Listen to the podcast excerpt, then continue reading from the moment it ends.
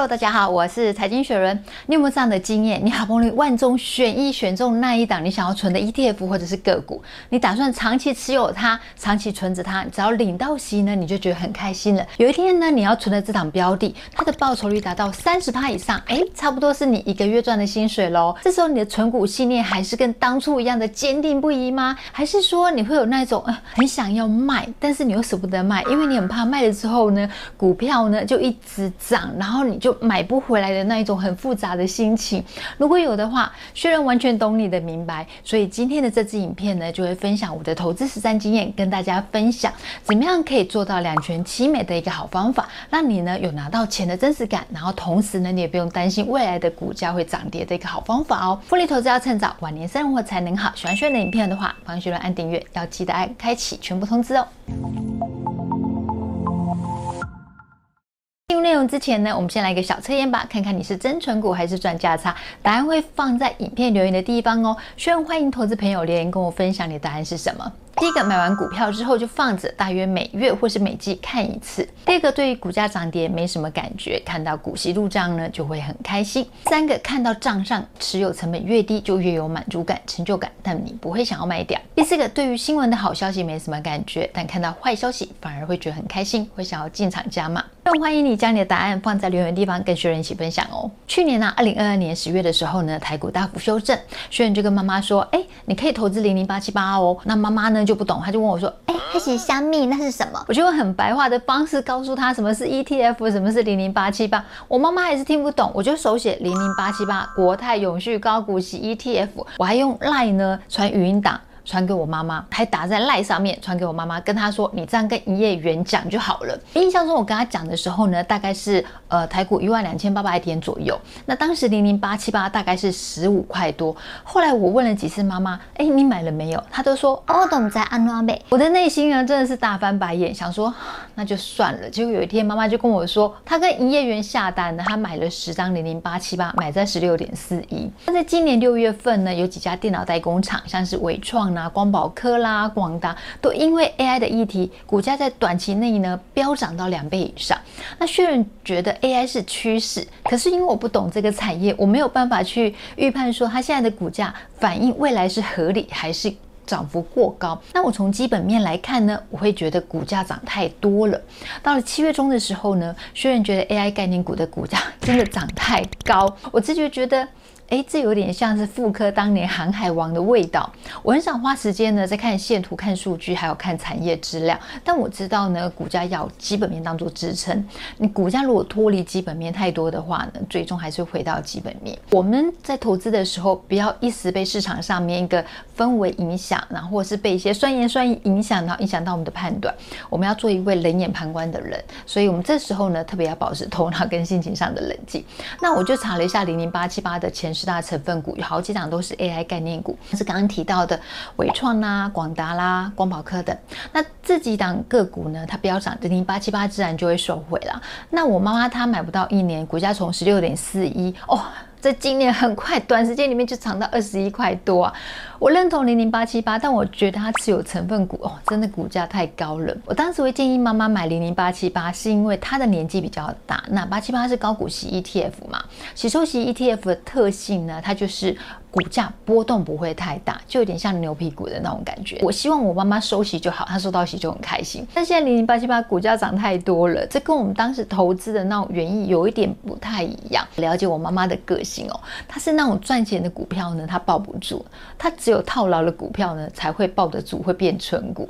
所以如今我妈妈说：“哎，你可以先卖掉零零八七八，等之后呢，呃，股价回档的时候，那你再找机会再买回来。”所以我妈妈当时就大概有五万块。左右的一个获利。如果你是像雪伦妈妈这种，就是抱不住赚钱股票的投资朋友哦，你可以先判断你投资这档 ETF 或是个股，那它现在涨了是因为基本面好而上涨吗？如果是的话呢，你就可以再继续抱。那如果它是因为短期资金上涨，那股价最后呢还是会回到它的基本面。我再说一次，其实我不懂 AI 概念股、AI 相关个股，我不太懂，但我比较务实。在 AI 概念股它相关的一个实际营收数字还没有出来之前，我们采用是比较保守的方式，我就跟妈妈说：“哎，那既然这样的话，你就先卖出，那之后我们再找合适价位再买回零零八七八就好了。”提醒一下，采用这种方法。千万记得卖了它就忘了它，不要三不五时就想要回去再看一下。现在雪人妈妈卖出之后呢，她还是很常看，每次看呢零零八七八股价就上涨一点，曾经一度快到二十三块耶。那妈妈心里就会哦啊，我就开导她说啊，反正她本来也不晓得 ETF 是什么，不晓得零零八七八是什么，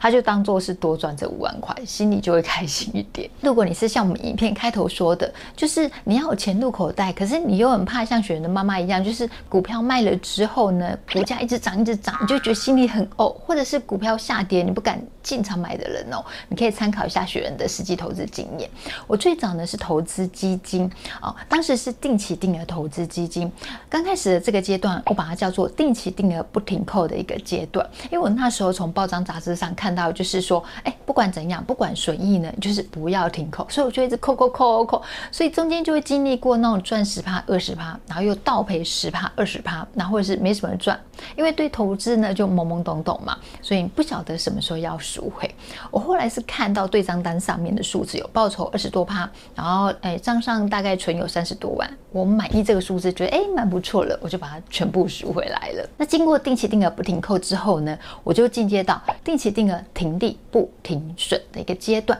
也就是说我设定停利的一个趴数，但是我。不停扣，只是说三十趴的一个报酬率哦，是我一个满足点好了。当报酬率呢达到三十趴的时候呢，我就会把这个获利赎回来，但是我还是继续定期定额扣款哦。这样的好处呢，是我没有拿到现金，会觉得开心，而且不停扣的原因是因为我们不晓得未来的股价呢会涨会跌，因为没办法判断嘛，所以定期定额扣款呢，它就不会让我们去错过未来的股票的行情了。我就用我最近赎回的一档基金当做例子跟大家分享吧。投资朋友可能会问说，哎。确认你在脸书啊，还有在影片上面都是分享大家怎么样去投资 ETF，你怎么会买基金？其实呢，我是在二零二零年的时候投资统一大满贯基金。会投资的原因是因为玉山银行呢，它要求要成为他们家 VIP 客户，就是要跟他们交易一笔呃投资型保单啊，或是基金。那我衡量之后呢，我就选择每个月定期定额扣款五千块，然后去买统一大满贯基金。那最近呢，玉山银行跟我说我不受限这一条条文的规定了，所以我就把基金呢全部赎回喽。大家先分享一下好了，我实际投资基金跟 ETF 的经验哦，我觉得 ETF 会好用很多。我会拍一集呢，去跟大家分享说我实际投资 ETF 跟基金的实战经验。如果投资朋友有兴趣的话，可以按我们影片按订阅，然后开启全部通知，你就不会错过了。投资这档基金含手续费的金额大概是十五万五，投资的现值呢是大约十九万八，获利呢大约是四万两千八，报酬率二十七点五五趴。那如果我们采用获利卖出后呢，再继续定期定额扣款，就把获利四万两千八除以统一大满贯基金，它的净值，在这边先跟大家说明一下哦。基金呢，一天只有一个净值，你在卖出的时候，其实你不会知道你会卖出多少价格，所以我们就用对账单上面的参考赎回价六十九点五亿元，然后我们去换算出来，大概可以赎回六百一十九个单位数，我们就把这个数字，然后就做赎回，大概是拿回四万两千八。记得哦，在这个时候呢，我们依然要定期定额扣款。你看，我们可以拿到钱，然后也不会影响到我们原来投资习惯。是不是挺好的？那如果说你是比较积极型的朋友的话，你可以选择就是在股价呢往下跌到呃六十块以下的时候，你再把之前拿到的获利再分批进场，或者是你可以选择投资其他呃还不错的 ETF，但是他们的股价呢相对在低档，你可以把之前的获利呢。转投资在这种股价相对就是比较落后的 ETF 上面，这样的话，你的日后的报酬就会更好哦。那关于停利不停扣的部分呢，我们可以再分成两个部分。第一个是每达到获利满足点呢，我们就把获利呢赎回；第二个是呢，我们在第一次达到获利满足点之后呢，我们就暂时不再卖出了。那轩辕就用妈妈前不久持有的零零八七八为例好了，零零八七八现在是百万人气 ETF 嘛，用它当例子，大家比较有感觉。假设轩辕的妈妈呢，她定期定额投资零零八七八，那他买了十张，也就是一万股，那平均成本呢是十六点五块。我们设定满足的报酬率呢，抓三十八。当账面报酬率呢达到三十八的时候呢，它就会卖出，但还是维持每个月六千块的定期定额扣款。假设雪的妈妈很幸运，在投资零零八七八的这段时间呢，遇到是一个大多头的行情，股价呢就一直涨一直涨。那每次扣款的时候呢，都很幸运，报酬率都达到三十八。第一次达到报酬率三十八的时候，股价是二十一点四五块。那妈妈赚了四万九千五，那算下来呢，大约是啊，OK，要卖出两千三百零八股，所以他就卖出这个股数，然后拿到四万九千五的一个获利。假设当天是定期定额扣款的日子，那六千块呢就可以买进两百七十九股。到了下一次扣款的时候呢，获利再度达到三十趴，那我们就再度执行获利卖出，然后继续定期定额扣款。虽然呢每个月仍然有在买进股数，但是没有卖出来的多。我们就这样执行到第八次的时候呢，手上持有的股数哎只剩下两千两百零五股了。有的市值呢，大约是五万四，那未实现的获利呢，大约是一万两千四。已实现的获利，也就是说我们已经实际卖出去拿到的现金呢，大约是二十二万。第二个例子的情境呢，跟第一个一样，唯一不同的是，当第一次账上报酬率达到三十趴的时候，我们就不再卖出，但是还是依然继续定期定额。当零零八七八第一次报酬率达到三十趴的时候，一样赚四万九千五，那我们卖出两千三百零八股。每次定期定额投资的股价呢，跟买进的股数跟第一个例子一样。执行到第八次的时候，我们持有的股数呢是九千八百零六股，持有的市值大约是二十四万，未实现获利大约是六万七，已实现的获利呢是四万九千五。投资朋友看完这两个例子，可能会觉得说，哎。第一个例子，每达到获利百分之三十的时候就卖出比较好，因为你会拿到二十万的现金实际入袋嘛。可是我们再进一步想，学员提供三个面向，我给投资朋友参考。第一点呢是第一个例子呢，它每达到获利百分之三十就卖出，有没有发现它它买进的股数呢没有卖出来的多，所以我们持有的股数呢会越来越少，那能够卖的股数自然越来越少。如果股价持续上涨，或者是说，诶这档标的它是个股，它有配息或配股的话，其其实持有的效果就不会有比第二个例子来得好哦。第二点呢，我们从表上可以看到，每次达到三十趴就卖出的时候呢，它持有成本会比第二个例子来得高。大家可以看一下表格上的报酬率哦。第二个例子呢，它报酬率呢是有见真的哦。第三点呢是第一个例子，每达到百分之三十趴获利就卖出的话，它持有市值加上已实现获利呢，大约是二十七万五。那第二个例子呢，获利一次卖出之后就暂时不再卖，持有的市值大约约是二十九万，所以总市值来看的话，第二个例子呢是比较高的哦。影片举的两个例子呢，设定的都是在一个多头的环境，真实的情况呢不会这么美好，股价会有高有低。如果我们采用的呢是报酬率达到我们的满足点，卖一次之后呢就暂时不再卖出，还是继续维持原有的定期定额投资。当股价下跌的时候，我们可以买到更多的股数；当股价上涨的时候呢，我们整体市值也会增加哦。我们看到账上呢，诶有获利，你就会很担心说，诶会不会只是纸上富贵啊？你就会想要卖，然后先把获利拿到手之后再说。这是很正常的事情，可是你也会很怕卖出之后股价一直涨一直涨，你会觉得啊少赚，然后或者是说哎买不回原先的价格，你会觉得很呕，或是股价跌太多，你会不敢进场。